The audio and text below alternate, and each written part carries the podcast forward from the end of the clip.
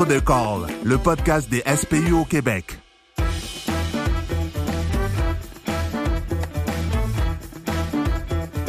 Salut, bienvenue dans Deux Calls avec Fred. Aujourd'hui, euh, j'ai encore avec moi Éric Tremblay. Salut tout le monde. Qui est professeur au CNDF en physiopatho et anatomie et aussi euh, physio-clinicien. Euh, je vous invite encore à aller voir son site, là, si vous voulez plus de références, là, son, sa page Facebook, super intéressante, de Mr. T Physio, et aussi sur Instagram, pour avoir des, des, nouvelles sur un paquet de sujets super intéressants et qui sont super bien amenés. Aujourd'hui, on va parler de l'entorse cervicale. Oui, tout à fait.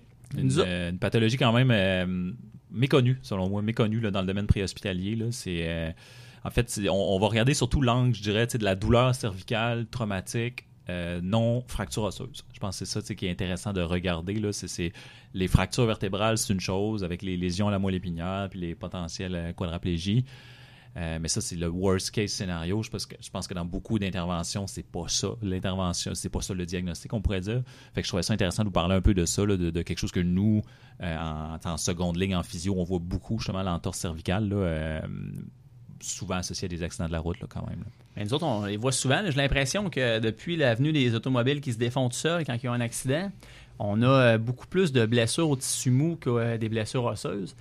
Euh, on pense au, coup de lapin, le whiplash. On pense à notre patient qui ont seulement une cervicalgie les, après un accident de la route, qui sont debout ou non après l'impact, qui ont sorti leur véhicule, que nous, on a tendance à mettre le collier et prendre des grosses précautions euh, pour faire comme s'il y avait une fracture quand euh, la finalité, j'imagine, c'est pas souvent des fractures, c'est plus des ligaments, des tendons, des muscles.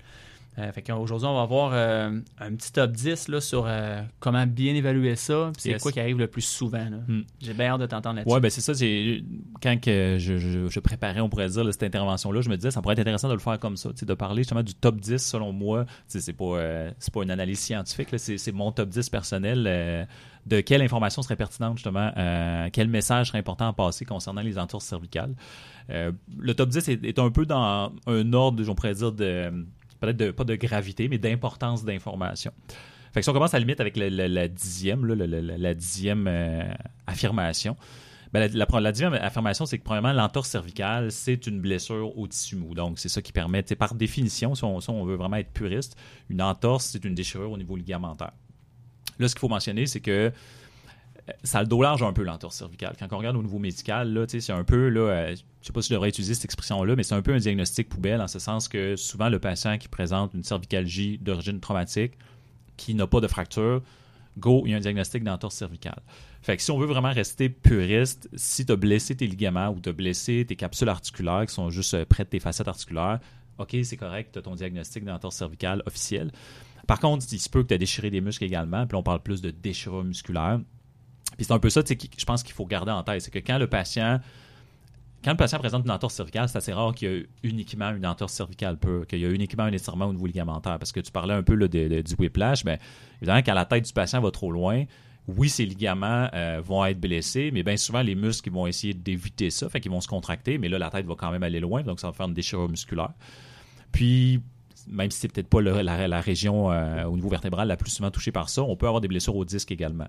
Donc, euh, des hernies discales traumatiques, c'est pas quelque chose qui est impossible. On peut blesser le disque. Puis, à partir du moment où tu as ça, ben là, tu peux avoir de l'édème, l'édème qui se fait au niveau local. Puis là, tu as tout plein d'autres tissus, comme par exemple les nerfs spinaux, qui peuvent être touchés par un processus puis donner des symptômes.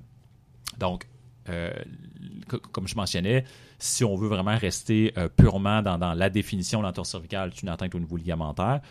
Par contre, il faut garder en tête que souvent, quand on a ce diagnostic-là au niveau médical, il faut euh, tenir en compte que probablement le patient a eu une atteinte musculaire également, peut-être même une atteinte discale. Puis il va falloir tenir ça en compte justement quand les symptômes vont être à interpréter. Parce que si on mm. regarde juste les symptômes purement d'une entorse, puis on pense à mettons une entorse de cheville, ben, ça se peut que tu aies des symptômes de plus justement au niveau cervical, mais qui proviennent de ce fait-là, qu'il y a des tissus additionnels qui ont été blessés.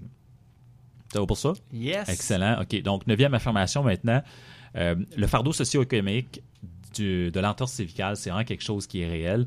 Euh, c'est sûr que quand on regarde, euh, si je reviens avec la fracture, quelqu'un qui se fait une fracture au niveau vertébral, puis qui se ramasse avec une lésion moelle épinière, puis qui aurait une quadraplégie, c'est évident qu'au niveau socio-économique, c'est quelque chose d'assez important. Ça coûte cher, on pourrait dire, au système. Pour le patient, c'est des gros changements dans sa vie.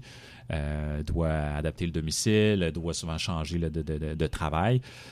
Par contre, c'est pas parce qu'il n'y a pas de fracture justement qu'il faut pas voir ça comme étant important. Souvent, les gens qui présentent des blessures suite à des, euh, à des accidents d'auto, des entorses cervicales, c'est pas la, majorité, mais on a quand même un certain pourcentage de patients qui se ramassent avec une chronicité quand même assez importante. Cette chronicité-là, en termes de douleur, elle peut mener à des choses un peu similaires à ce qu'on a par rapport à la fracture, en ce sens que les patients, euh, ils peuvent devenir euh, avec un certain niveau d'invalidité. Euh, il y en a qui sont parfois carrément qui, reçoivent des diagnostics d'invalidité par rapport à leur travail, qui doivent changer de travail. des gens qui doivent composer avec la, problématique assez importante de douleur chronique, qui n'est pas facile à prendre en charge. oui, il y a beaucoup d'approches, puis ça, ça, ça pourrait être euh, le sujet d'un podcast futur, les douleurs en général, puis surtout les douleurs chroniques, c'est quelque chose, il y a beaucoup de choses à dire sur ça. Euh, mais ce point-là est quand même assez important. Puis on a juste à regarder par rapport à la SAC. La SAC a un programme justement qui, est établi pour prendre en charge ces patients-là, pour les patients qui ont des, des cervicalgies. Euh, donc, ça fait des, comment je ça fait des séquelles réelles, l'entorse cervicale, même si c'est, entre guillemets, pas une fracture, puis que c'est moins grave. Donc, quand on parle de prise en charge au niveau préhospitalière, ben, évidemment, je pense que tout paramédic sait que euh, dans, l'optique de quelqu'un qui aurait une fracture cervicale, oui, tu veux bien protéger le patient, tu ne veux pas aggraver la lésion. Mais je pense que mon message ici, c'est que ça existe aussi aggraver la lésion au niveau de l'entorse. Si on avait des mouvements excessifs alors que c'était pas le temps, puis les tissus étaient très blessés, même si c'est uniquement des tissus mous, euh, on pourrait je pense, euh, créer plus d'effets de, néfastes. Puis sur justement le moyen long terme, ça pourrait quand même euh, affecter le, fardeau pour le patient en termes de soins ou en termes de conséquences sur sa vie de tous les jours. Donc, à pas négliger. Euh, numéro 8, information numéro 8 concernant les entorses cervicales, c'est que les douleurs cervicales, évidemment, c'est probablement, la, probablement le symptôme classique par rapport à quelqu'un qui, a une entorse dans cette région-là. Mais c'est de garder en tête que la façon que notre système nerveux est fait, c'est que les douleurs brachiales, donc les, douleurs, en irradiation, c'est quelque chose de très normal avec l'entorse cervicale. Puis je pense que c'est correct quand même d'avoir euh, de garder en tête qu'un patient qui commence à avoir des douleurs qui vont dans les extrémités, c'est sûr que si ça va au niveau des deux extrémités, il faudrait être plus euh, prudent par rapport à ça. Mais le point qu'il faut retenir ici, c'est que euh, justement, comme je mentionnais, la, façon que les facettes articulaires sont innervées versus la façon comme nos, membres sont innervés, on voit quand même relativement souvent ça, des gens qui vont présenter ce qu'on appelle des cervico-brachialgies. Donc, quelqu'un qui a une douleur cervicale qui va irradier dans un membre supérieur. Euh, mais là, comme j'ai mentionné, c'est important que ce soit uniquement un membre supérieur, parce que si c'est deux membres, ça, amène à penser peut-être lésions médulaires. Euh, puis là, important de mentionner ici, je ne parle pas de symptômes neurologiques, je parle de douleur uniquement. Je ne parle pas d'engourdissement, de perte de force, je parle vraiment de douleur. Donc, c'est de garder en tête que avec une lésion qui serait non vertébrale, non osseuse, donc une, lésion uniquement d'entorse, ce serait quand même euh, acceptable ou normal finalement d'avoir une douleur qui descend au niveau du bras, d'avoir cette douleur-là en irradiation. Donc, ça, c'est notre huitième information.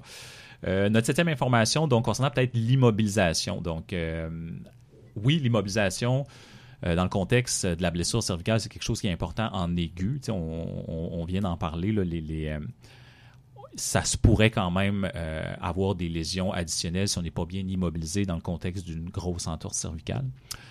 Par contre, ce qui est peut-être intéressant de mentionner par rapport à ça, c'est que l'immobilisation, il faut vraiment qu'elle soit de courte durée. Fait qu'évidemment, vous, lors de votre intervention, par définition, c'est un peu de la courte durée. Mais le point à mentionner, c'est que souvent, ce patient-là, quand il arrive au CH, qu'on lui fait de l'imagerie pour être certain qu'il n'y a pas de lésion osseuse, assez rapidement, il faut retirer l'immobilisation. Parce que ça, c'est quand même démontré que des patients qui seraient immobilisés, je prends un exemple euh, extrême, quelqu'un qui aurait une bonne entorse cervicale, puis qu'on lui mettrait un collier mou, pas un collier rigide, comme on peut trouver en pharmacie, des, colliers plus confortables mais qui porterait un collier mou pendant une semaine, assurément qu'il se ramassera avec des problèmes. Souvent, ça va être des problèmes en termes de déconditionnement musculaire. Hein, je pense que tout le monde est capable de comprendre que quand tu portes un plâtre pendant six semaines, souvent ton bras est fondu au niveau de la musculature, tu es vraiment déconditionné. Il euh, ben, faut savoir qu'au niveau vertébral, c'est vrai aussi au niveau lombaire, mais au niveau cervical, le déconditionnement il va arriver assez rapidement. Puis une semaine à pas contrôler ta tête pour ta musculature, ça c'est néfaste. Tu te ramasses avec une musculature qui travaille de façon inadéquate, puis une musculature qui travaille de façon inadéquate, ça sent la chronicité souvent ça fait des patients qui ont des douleurs, ça fait des patients qui ont d'autres symptômes qu'on va discuter un petit peu plus loin. Euh, puis que souvent, ces symptômes-là ne sont plus associés au traumatisme initial, sont associés au déconditionnement secondaire justement à l'immobilisation excessive. Donc, de nos jours, c'est des, on pourrait dire des connaissances qui sont quand même assez bien établies dans, les soins, on va dire, euh, post, post paramédic là, fait que, au niveau peut-être hôpital puis surtout physiothérapie on est assez au courant de ça mais je trouvais que c'était une, une dichotomie intéressante en ce sens que vous oui vous devez immobiliser mais moi quelqu'un que je vois en clinique avec une douleur cervicale je vais être très sévère via l'immobilisation, mais sévère dans le sens de je ne vais pas vouloir qu'il y ait beaucoup d'immobilisation parce que je sais que euh, je me tire dans le pied. Je me tire dans le pied en tant que professionnel parce que je vais avoir plus de problèmes probablement avec ce patient-là. Donc, assez rapidement, s'il est capable de. Puis même, j'aurais même pas peur à la limite de travailler un peu avec la médication des, analgésiques, dire au patient ben, regardez, si vous prenez du Tylenol, puis vous vous sentez mieux, vous êtes capable de bouger un peu plus, puis ça fait que vous, euh, pouvez comme enlever votre collier mou. Moi, je serais à l'aise de faire ça parce qu'au final, le, pronostic serait meilleur. Assurément, on améliorerait notre pronostic en faisant ça. Fait que ça, c'était pour notre, euh, notre septième point. Notre sixième point, euh, aggravation de l'entorse. Ben, c'est un point qu'on a un petit peu parlé là, dans, dans, le neuvième point. C'est seulement pour mentionner que, ben, comme on a dit tantôt, c'est sûr que si quelqu'un a une blessure au niveau de son rachis, au niveau osseux, puis que c'est une fracture non déplacée, tu fais une intervention vraiment discutable au niveau là, paramédic, puis que là, la, fracture se déplace, on peut comprimer la moelle épinière, puis évidemment, se ramasser avec des lésions qui sont très graves qu'on n'avait pas initialement. Mon point, c'est que ça peut quand même exister ça aussi au niveau de des tissus mous. Comme je mentionnais tantôt, euh, quand tu reçois le diagnostic un peu large d'entorse cervicale, il se peut que tu aies blessé des muscles, il se peut que tu aies blessé des disques. Puis à court terme, il y a quand même une certaine protection qu'il faut faire. Je mentionnais qu'il ne faut pas immobiliser à long terme, mais à quelque part, à court terme, il y a quand même une, certaine immobilisation qui peut être indiquée. Puis quelqu'un qui se mettrait à faire des mouvements excessifs, disons dans les, six premières heures post-blessure, euh, on pourrait se ramasser justement avec des lésions euh, peut-être additionnelles au niveau des disques, euh, lésions additionnelles au niveau du, tissu musculaire, qui finalement, encore une fois, peut-être augmenterait le risque de chronicité. Donc, je pense que le message à retenir peut-être de ce sixième point-là, c'est que c'est pas parce que c'est pas une fracture que l'intervention slash l'immobilisation est pas importante. Dans certaines situations, elle est probablement quasiment optionnelle, l'immobilisation, si c'est une entorse mineure. Mais dans d'autres cas, au contraire, elle va être importante. Fait que il, existe évidemment un continuum entre la fracture et l'entorse mineure. Il y a des entorses qui, qui sont sévères ou que, comme tous les tissus que je vous ai mentionnés, sont blessés. Puis dans ce cas-là, je pense de bien immobiliser, ce serait indiqué pour justement prévenir l'aggravation du, du, problème. Comme un peu pour la cheville, qui, a une, une entorse sévère, qui, est traitée similairement à une fracture. Mm-hmm immobilisation de coupe de jours. Euh, oui, c'est ça. Puis, puis euh, je te dirais, en fait, au, niveau de la cheville, justement, on va être peut-être un peu moins sévère, c'est ça, au niveau d'immobilisation. Mais là, par moins sévère, je veux dire, on va permettre plus d'immobilisation. Euh, parce qu'au niveau de la cheville, souvent, ce qu'on va vouloir, c'est que les ligaments guérissent correctement. Puis, on n'a pas nécessairement tout le concept de, perte de timing, on pourrait dire, au niveau musculaire qu'on va avoir au niveau cervical. Il faut savoir que les la, colonne vertébrale cervicale, c'est très complexe. Quand on regarde toute la musculature qui travaille ça, souvent quand on parle des muscles du cou, on pense les trapèzes, c'est très gros muscles, mais ça, ce sont des muscles mobilisateurs qui servent à bouger la tête. Mais il y a toutes sortes de muscles plus profondément au niveau du cou, en antérieur ou en postérieur, qui sont les muscles dits qui eux servent à justement contrôler correctement le mouvement de la tête puis contrôler correctement le mouvement de chacune des vertèbres. Fait que définitivement un contrôle plus fin, plus neurologiquement exigeant pour le cerveau au niveau cervical qu'au niveau de la cheville. Fait que c'est pour ça que à la limite, la cheville, on va peut-être se permettre de dire Regarde, je vais immobiliser un peu plus parce que le gros problème souvent là, c'est l'enflure. Puis de toute façon, euh, quand tu te blesses au niveau d'une cheville, ce que tu veux, c'est que le ligament guérisse bien. Puis là, si tu enfles trop, tu as un problème. Fait que finalement, tu cherches à traiter, à prévenir finalement ton problème principal. Fait que ton problème principal au niveau de ta cheville, ça va être ton enflure reliée à ton ligament. Tandis que quand tu reviens au niveau cervical, tu ne veux pas justement déconditionner ton patient. Fait que là, à ce moment-là, tu vas être plus sévère, comme je disais, au niveau de, l'immobilisation. On veut que les muscles continuent à travailler pour rester forts. Puis, euh, Définitivement, rester fort, rester éveillé. Hein? C'est la musculature qu'on a tout au niveau spinal, tant au niveau lombaire qu'au niveau cervical, c'est des muscles posturaux. Hein? C'est des muscles qui, sont, qui existent pour travailler souvent avec de faibles forces, contrairement par exemple à un quadriceps qui est un muscle qui sert à, se contracter très fort, euh, quand même, de, façon, on pourrait dire, un petit peu plus ponctuelle. Fait que quand on est assis comme ça, euh, je veux dire, on contracte pas beaucoup les muscles au niveau de nos jambes. Mais par contre, les muscles au niveau de mon cou, la seconde que je me suis levé ce matin, j'ai commencé à les contracter, puis je vais arrêter de les contracter pendant que je dois dormir. Puis ça, c'est si je fais pas de cauchemar, j'ai pas des spasmes là, qui fait que je vais, ajouter des mouvements. Fait que c'est de la musculature qui travaille vraiment tout le temps. Fait que tu veux pas, tu veux pas la déconditionner. C'est, ça peut paraître, euh, disons, une semaine, ça peut paraître pas beaucoup d'immobilisation. Ouais, mais pour des muscles qui travaillent 24 heures sur 24, ben, on va dire 16 heures sur 24, là, mettons qu'on met du sommeil, là, c'est beaucoup. C'est énorme. Comme, ça, c'est énorme. là. Fait que ça, c'est notre point 6. Euh, notre point 5, concernant encore l'entorse cervicale, euh, c'est que quand on regarde au niveau des manifestations cliniques, ben, il faut définitivement s'attendre à ne pas avoir d'enflure, pas avoir d'enflure au niveau du rachis, puis pas, pas avoir d'é- d'échymose, d'hématome, finalement. Euh, ça, je dirais que c'est deux, assurément deux red flags qui m'amèneraient à sortir de l'opinion clinique de l'entorse. Fait que quelqu'un qui aurait un, stress important au niveau là, de son cou, puis qui semblerait présenter vraiment un édème au niveau des, épineuses, au niveau du cou, ou que carrément on pourrait déte- détecter une échymose. Ça, comme je vous dis, moi, dans mon, dans, mon, euh, dans mon bagage de physio, c'est assurément des red flags là, qui m'amèneraient à dire là, je pense que c'est fracture. Clairement, l'immobilisation va s'avérer plus importante. là. Heureusement, on les voit pas souvent dans notre pratique. euh, L'enflure dans le cou puis euh, des hématomes au cou, c'est plutôt rare. non, c'est ça. non, c'est ça. Puis souvent, c'est par aussi la, la- la- comment je pourrais dire, la, la façon que le corps est fait, hein, avec les épaules, justement, les, les, les, les trapèzes, il y a quand même de la place là, euh, pour cacher, on pourrait dire, ces blessures-là. Puis étant donné que ne veut pas, les gens sont, sont plus droites, cet édème-là va avoir tendance des fois peut-être à descendre un petit peu plus, puis on va moins l'observer. Fait que moi, je vois ça pratiquement jamais, là, ces signes-là. Euh, mais c'est de garder en tête qu'un un rachis, une colonne vertébrale, justement, qui présenterait ça, qui présenterait un édème, qui présenterait une échymose, moi, dans ma tête, c'est assurément là, euh, c'est un, c'est un drapeau rouge qui, est- qui- qui doit être levé, puis il faut être euh, net- nettement plus rigoureux là, dans notre prise en charge. là. Ah, c'est intéressant. Donc, ça, c'est pour notre cinquième point. Euh, notre quatrième point, en fait, c'est concernant les céphalées. Alors, euh, c'est sûr que là, les céphalées, ça aussi, ça pourrait être un sujet de podcast, un gros sujet. Il y a beaucoup de choses à faire euh, quand on regarde les classifications du International Headache Society. Eux, ils classent les céphalées en 14 classes. Puis on pourrait dire, waouh, 14, c'est beaucoup. Mais non, mais là, allez la voir, la classification. Vous allez voir que dans chacune des classes, on subdivise. C'est assez impressionnant de voir tout ce qui peut apporter des céphalées. Ben, ça reste qu'une irritation au niveau euh, facétaire, au niveau ligamentaire, au niveau capsulaire, dans le rachis cervical. Ça peut donner également des céphalées. Donc, le point à peut-être se rappeler ici, c'est que un patient qui euh, a une blessure cervicale non osseuse pourrait présenter une céphalée. Puis qu'à ce moment-là, ce sera une céphalée, euh, vraiment une irradiation de la douleur qui provient de son rachis cervical. Tu sais que c'est pas une céphalée finalement. euh, c'est pas son cerveau, c'est pas de ses artères qui donnent. Elle vient pas de sa tête, sa douleur, carrément. Elle provient de son cou. Fait que je pense que c'est un fait. euh, c'est un fait intéressant à garder en tête, mais en même temps, c'est un peu ce qu'on disait aussi tantôt avec des red flags. C'est sûr qu'il faut faire attention. Moi, dans un contexte de quelqu'un qui a un, un accident d'auto, que je sais que sa tête a brassé, puis qu'il y a une céphalée, ben, évidemment, je pense traumatisme crânien léger au moins. Euh, puis je veux surveiller cette céphalée-là, puis je veux surtout surveiller, j'ai-tu des signes associés à ça? Euh, donc, est-ce que je vois des changements au niveau de la condition du patient dans le temps? Ça aussi, c'est quelque chose que je voudrais là, vérifier. là. Fait que mon message là, pour euh, ce quatrième point-là, c'est que la céphalée, c'est euh, un symptôme connu et assez fréquent, je dirais, euh, associé aux entorses.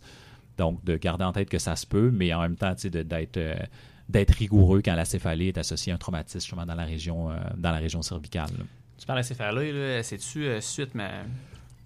Attends, on a une torse cervicale, est-ce que la céphalée va être plus localisée à quelque part dans la tête? Déjà rempli de la force, est-ce que le patient a ressenti la sévérité vraiment élevée? Ça va être constant? Y a-tu. euh, Ben, habituellement, ça va être, ça va pas nécessairement toujours être, euh, comment je pourrais dire, mobile. Souvent, ça va être une céphalée qui est locale, tu sais, qui va pas changer de côté.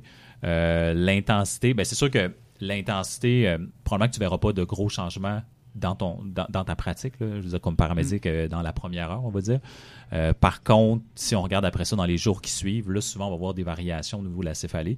Puis, il veut, veut pas souvent ces variations-là, on va pouvoir les corréler, quand on le questionne correctement le patient, on va pouvoir la- les corréler justement avec des mouvements au niveau du cou. Fait que, si on sait que le patient, bon, là, il est, je sais pas, il est en retour au travail, puis il, il est- il est, il est retourné au travail, puis dans son travail, il y a beaucoup de manutention avec les bras à faire, puis il fait des mouvements de cou, puis là, il décrit les céphalées qui sont plus importantes, ben là, évidemment, ça va nous permettre de faire, de, de lier peut-être de façon plus euh, stricte, puis de façon plus, avec plus de confiance, ce symptôme-là de céphalée à ces douleurs cervicales. Fait que je dirais que cette variation-là, euh, en termes de peut-être localisation, ou surtout en termes d'intensité de céphalée, puis peut-être de durée, on va plus la voir en, en traitement là, euh, post, post-CH, là, post, en seconde ligne.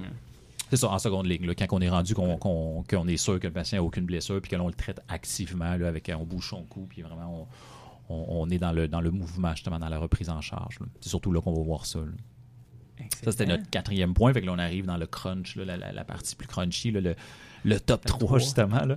Donc, euh, notre troisième point, en fait, euh, euh, ben, encore un peu, là, ça ressemble au quatrième point dans ce sens qu'on cherche à, à nommer des peut-être des symptômes qu'on voit moins couramment ou qu'on penserait, qu'on qu'on relierait de façon moins systématiquement là, aux, blessures au niveau des entorses, c'est que les problèmes d'étourdissement, ça aussi, on peut voir ça.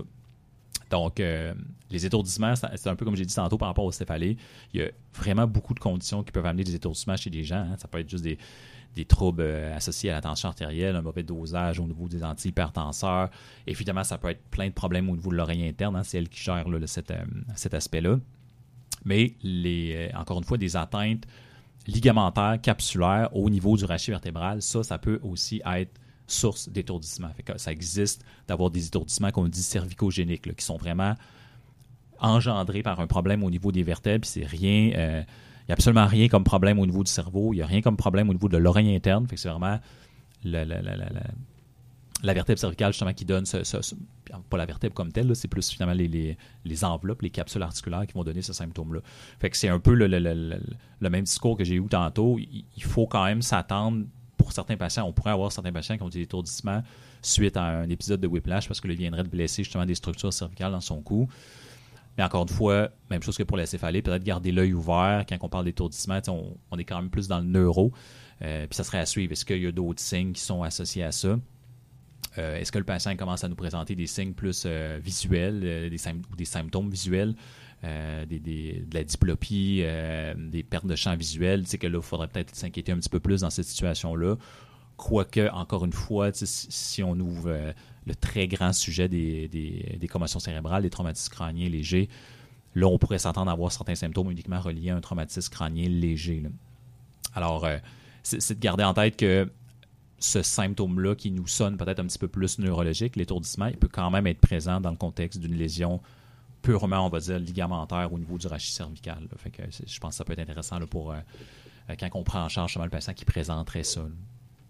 Deuxième euh, et avant-dernière information, c'est qu'évidemment, si vous prenez en charge un patient qui, encore une fois, c'est la même histoire, c'est un, trauma, puis il y a une atteinte au niveau de son, au niveau de son cou, puis qu'il ne semble pas avoir aucun signe que vous pouvez objectiver de fracture. Si vous ne voyez rien qui vous dit que clairement il y a une fracture, le patient, ben, j'utiliserais l'appréhension importante au mouvement, j'utiliserais ça comme un signe assez important, comme un red flag également de possibilité de lésion osseuse. Nous, c'est quand on fait faire le nom à notre patient dans l'évaluation neurologique traumatique, où on demande de virer la tête 45 degrés à gauche, à droite.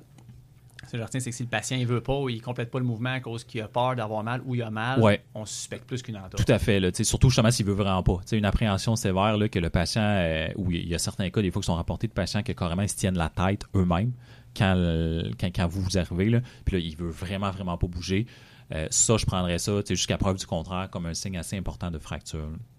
Il y a une différence entre ça puis quelqu'un justement qui, qui, tourne la tête d'un côté, puis là, je le ferai pas parce qu'on n'entendra plus ma voix, mais je veux dire, euh, si tu fais des mouvements, puis là, tu dis, ah ouais, quand j'arrive là dans la fin de ma rotation, me semble ça me fait mal, puis là, quand je penche ma tête de cette façon-là, ça me fait mal, ça, c'est pas de l'appréhension au mouvement. Ça, c'est quelqu'un qui a une qu'on dit qu'il y a une douleur à la mobilisation.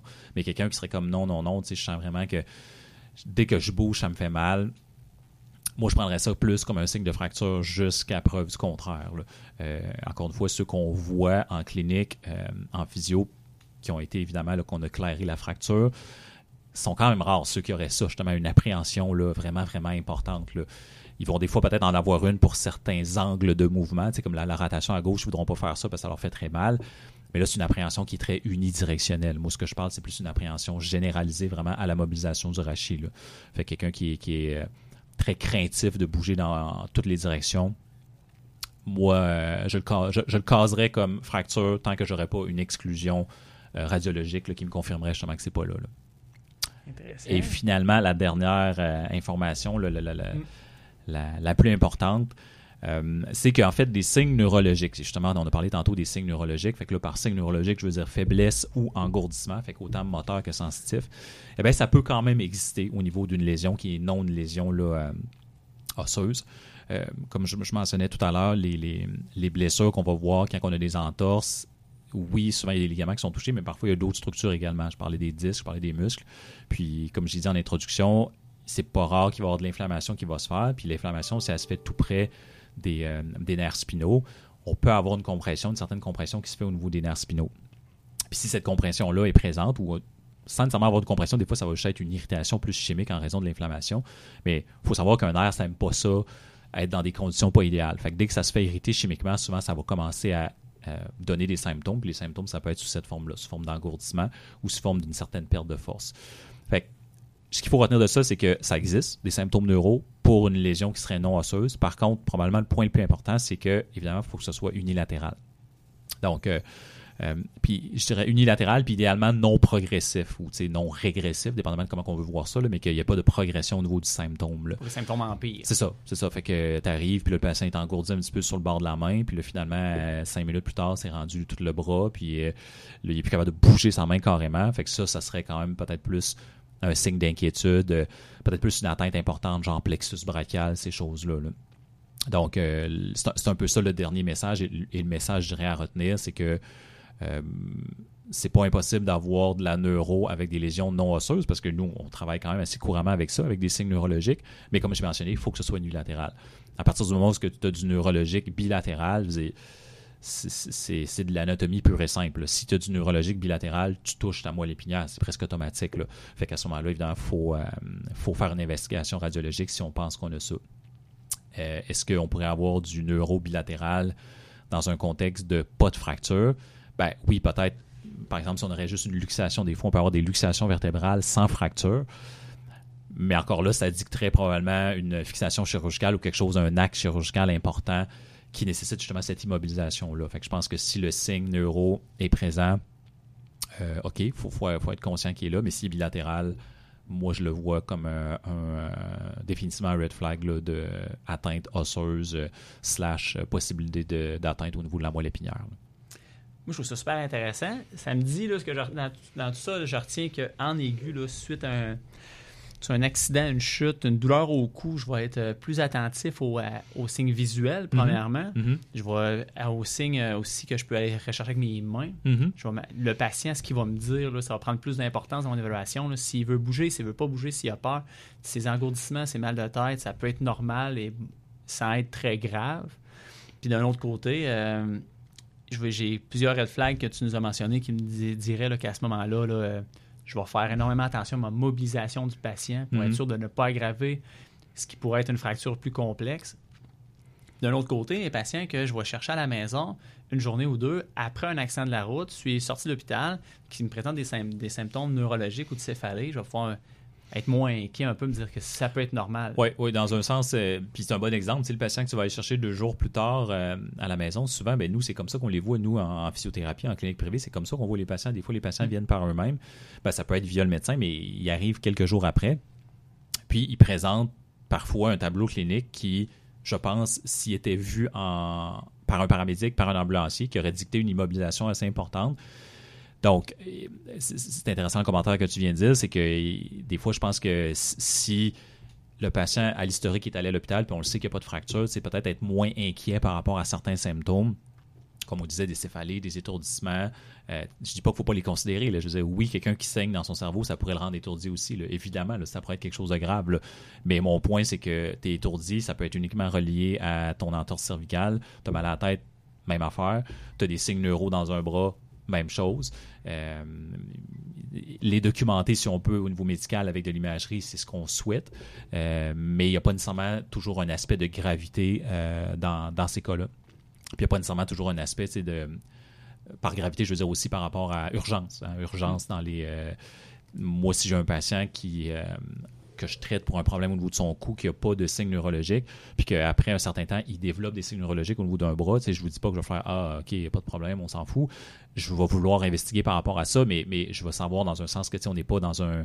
Je ne vais pas l'envoyer à l'urgence, exemple, nécessairement. Je, je, sais que euh, oui, il faut qu'il y ait de l'imagerie qui se fasse, mais pas toujours nécessairement dans un contexte de. C'est pas une question d'heure comme telle. Euh, ça va définitivement euh, pimper, d'améliorer mon questionnaire pour rechercher plus de causes, plus les corréler à des mouvements, avoir une histoire clinique euh, mieux faite pour les cervicalgies qui sont pas en aigu. Pour savoir quand est-ce que ça se produit, qu'est-ce qui l'améliore, qu'est-ce qui, qui empire la douleur, comment ça se présente, après quoi, qu'est-ce qui le soulage pour amener au moins mon patient, quand je l'amène à l'hôpital, à avoir une histoire à donner au médecin ou à l'infirmière qui va être euh, plus concise pour euh, aider le médecin dans son orientation thérapeutique. Oui, puisque c'est ça, les paramédics d'aujourd'hui et de demain, ce sont des cliniciens. Hein. Il faut qu'ils développent leurs compétences de clinicien. Un bon clinicien, c'est quoi? C'est quelqu'un qui pose des questions, euh, à la limite qui met des hypothèses dans sa tête, puis qu'à ce moment-là, comme tu viens de le dire, qui est capable de transmettre son, son ce qu'il a pensé au niveau clinique, finalement, son raisonnement clinique euh, au prochain intervenant, que ce soit à l'infirmière ou au médecin, au CH. Super intéressant. Donc, je vous invite encore à aller voir Mr. T Physio sur Facebook, Instagram pour avoir des résumés d'un paquet de sujets sur une forme assez euh, simple et efficace. Là. C'est, c'est bien fait, de la bien infographie, facile à retenir et à lire. Yes, des, des, des, des infographies en couleur, puis euh, pas trop lourd. Là pas trop lourd. Vous devriez pas avoir mal à la tête là, à force de lire ça. Si, c'est le cas, ben là, consultez. Là. clairement, c'est pas ça qui est, c'est pas ça qui a donné votre, euh, votre problème. Donc, merci Eric. Euh, j'espère à la prochaine. Yes, on se revoit là, un de ces quatre.